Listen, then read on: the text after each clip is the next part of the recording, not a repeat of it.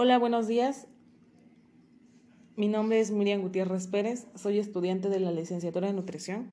A continuación hablaré acerca de los micronutrientes, dentro de los que se encuentran las vitaminas y los minerales. Las vitaminas son sustancias orgánicas presentes en cantidades muy pequeñas en los alimentos, pero son necesarias para el metabolismo. Primero quise empezar abarcando una pequeña definición de lo que son las vitaminas para empezar a hablar de su importancia, de cómo se dividen, cómo se agrupan y los síntomas que podemos tener si carecemos de ellas. Estas son nutrientes necesarios para la regulación de muchas funciones diferentes dentro de nuestro cuerpo. Son importantes también para la formación de tejidos, para las células de la sangre, material genético, hormonas y sustancias químicas para el sistema nervioso. Una de las características de estas es que son con bajo peso molecular. Su función son similares en el metabolismo, más otras funciones que igual son de mucha importancia. Estas dos, como habíamos mencionado, se dividen en liposolubles y en hidrosolubles. Dentro de las liposolubles se encuentra la vitamina A, la vitamina D, E y K.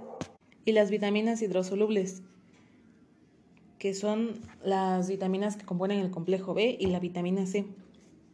Para la conservación de estas vitaminas dentro de nuestros alimentos a la hora de cocinarlos, tenemos algunos consejos. Como consejo número uno tenemos cocinar al vapor, ya que durante este proceso los vegetales se cuecen a una temperatura de 100 grados, comparado con el calor que alcanza el aceite o en el horno. La pérdida de vitaminas es mucho menor. Como segundo consejo tenemos preparar los vegetales con poca agua, ya que el agua arrastra las vitaminas hidrosolubles, las del complejo B y la vitamina C. Por ello es indispensable utilizar el mínimo de agua para conservar mayor cantidad de minerales y vitaminas. Como consejo número 3, tenemos conservar los alimentos en recipientes bien cerrados, ya que el contacto con el oxígeno deteriora muchas vitaminas, especialmente la biotina y las vitaminas C, D y E. También como otro consejo podemos optar por conservar los alimentos en recipientes de cristal opaco, ya que algunas vitaminas son sensibles a la luz podemos elegir recipientes de cristal en vez de envases de plástico. Como último consejo, tenemos cortar los alimentos en piezas grandes ya que esto nos ayudará a que la superficie de los vegetales y las frutas se vea menos expuesta al contacto con el aire. También es incluso recomendable no pelar las frutas y verduras al fin de conservar la fibra y evitar que se oxiden. Hablaremos acerca de, de unas cuantas vitaminas, ya que si habláramos de las 13, haríamos un poquito largo y aburrida la descripción de cada una de ellas, así que hablaremos de las que consideramos más importantes. Todas son importantes y todas cumplen un rol muy importante de nuestro, dentro de nuestro organismo, pero queremos hablar de algunas en especial. Por ejemplo, empezar por la vitamina liposoluble vitamina A, también conocida como retinol. Esta se descubrió en 1913 y es conocida como la vitamina que mm, nos ayuda más al, al mejoramiento de la vista, ya que por su nombre retinol hace referencia a la retina. Es decir, en pocas palabras, es un nutriente importante para la visión, al igual que también ayuda a la formación y el mantenimiento de dientes, tejidos blandos y óseos, membranas mucosas y piel sanos. Y sin embargo, también es importante, muy importante mencionar que tiene propiedades antioxidantes. Dentro de los alimentos en los cuales podemos encontrarlo están las frutas y verduras de color naranja y amarillo como las zanahorias y las patatas dulces, los vegetales de hoja verde oscuro como el brócoli, la espinaca y la mayoría de las hortalizas de hoja verde. Su carencia nos podría provocar una resequedad patológica del ojo que nos puede llevar a una geroftalgia y algunas veces a una queratomalacia y a la ceguera. También pueden sufrir otros tejidos epiteliales. Incluso en la piel no es rara la queratosis folicular. Otra vitamina que sin duda es muy importante es la vitamina K, ya que su principal función es ayudarnos a la coagulación de la sangre. Igual la podemos encontrar en hortalizas de hojas verdes, en algunas frutas como arándanos azules y los higos, y en aceites vegetales, carne, queso, huevos y granos de soya. La deficiencia de esta vitamina nos podría provocar moretones, es decir, hematomas y problemas de sangrado, debido a que la coagulación de la sangre sería un poquito más lenta. Y con esto damos por concluido el tema de las vitaminas y de las cuales considero las más importantes, sabiendo que cada y una de las 13 vitaminas son muy importantes y ayudan al metabolismo de nuestro cuerpo, son vitales en cada una de las funciones que pueden desarrollar dentro de nuestro organismo. Por eso es vital incluirlas en nuestra dieta. La continuación de nuestro tema con los minerales. Los minerales juegan un papel importante en nuestra nutrición debido a que no pueden ser producidos naturalmente por nuestro cuerpo, por lo cual debemos incluirlo en nuestra alimentación diaria. Para empezar, daremos una pequeña definición de lo que es un mineral. Los minerales son nutrientes inorgánicos esenciales y su presencia e intervención en nuestro organismo es impredecible para la actividad de las células, lo cual hace que lo requerimos de cantidades relativamente pequeñas. Es por ello que se clasifican como micronutrimientos. Algunas de las funciones de estos varían según su tipo, pero algunas de las funciones y características principales que tenemos son ayudar a regular procesos corporales como balance de fluidos, contracción muscular e impulsos nerviosos, dar estructura al cuerpo en un 4% del peso corporal. Se absorben en el intestino, no se destruyen con calor y se transportan por la sangre o se unen a proteínas y se, vuelven estructurales. ¿Para qué sirven los minerales? Los minerales tienen numerosas funciones en el cuerpo humano y se suelen clasificar en macroelementos y microelementos. Los principales minerales en el cuerpo según su clase son en macroelementos, también llamados minerales principales, se requieren en más de 250 miligramos diarios, que son el calcio, fósforo, magnesio y los electrolitos de sodio, cloro y potasio y dentro de los microelementos, conocidos como oligoelementos, se requieren en menos de 20 miligramos diarios, como son el cobre, el cromo, el flúor, el yodo, hierro, manganeso, selenio y zinc.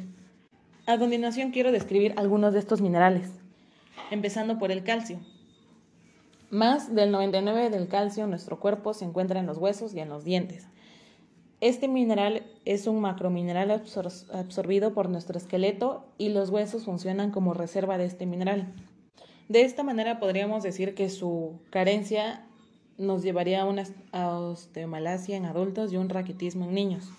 Siguiendo con el fósforo, el fósforo previene caries dentales, ayuda a la actividad enzimática, se encuentra y forma parte del ADN y ARN, y en carencia encontraríamos alteraciones renales o alteraciones óseas.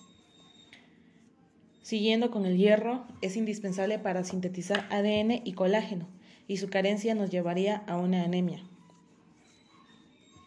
ya que este forma parte de la formación de eritrocitos y leucocitos. Siguiendo del yodo, este se necesita para un buen funcionamiento de la tiroides y de la formación de hormonas tiroideas. En su carencia tendríamos enfermedades relacionadas con la tiroides.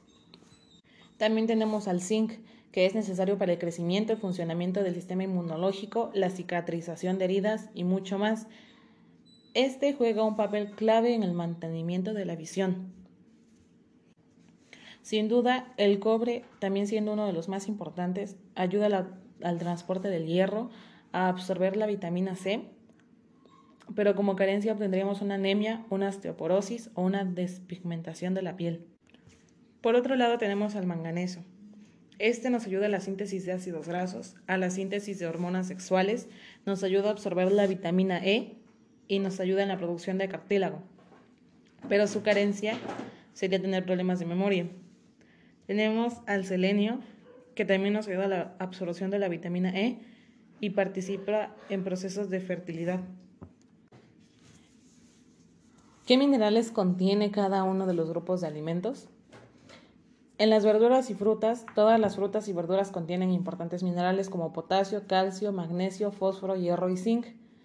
Su contenido varía según tipo de verdura y fruta, pero lo recomendable es escoger verduras y frutas de distintos colores para obtener una mayor variedad de minerales.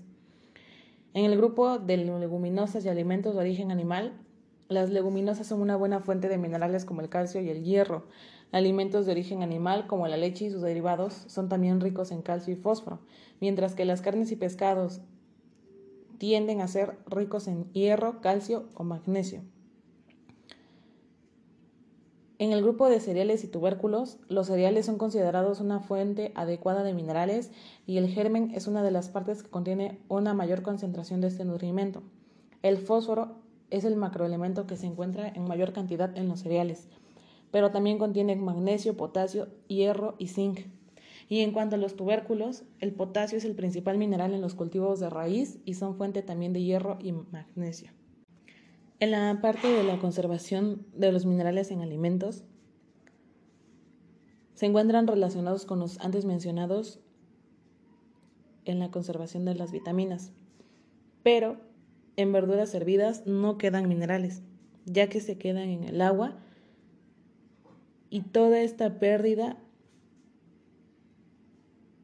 se llama lixiviación.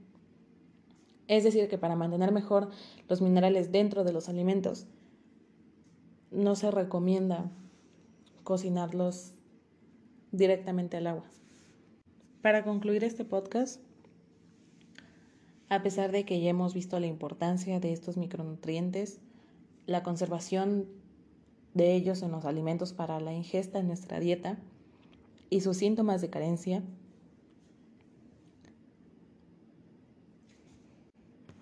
En mi punto de vista son muy importantes y creo que podemos encontrarlo muy fácilmente en cualquier grupo de alimentos.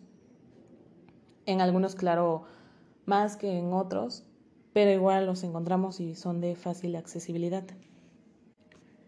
Estos, como al igual que los macronutrientes, cumplen funciones muy importantes, ayudan a desarrollar muchísimas funciones esenciales para nuestro organismo creo que son de vital importancia para poder incluirlas en nuestra dieta, porque sin ellas tendríamos muchísimos problemas, tanto cardiovasculares, óseos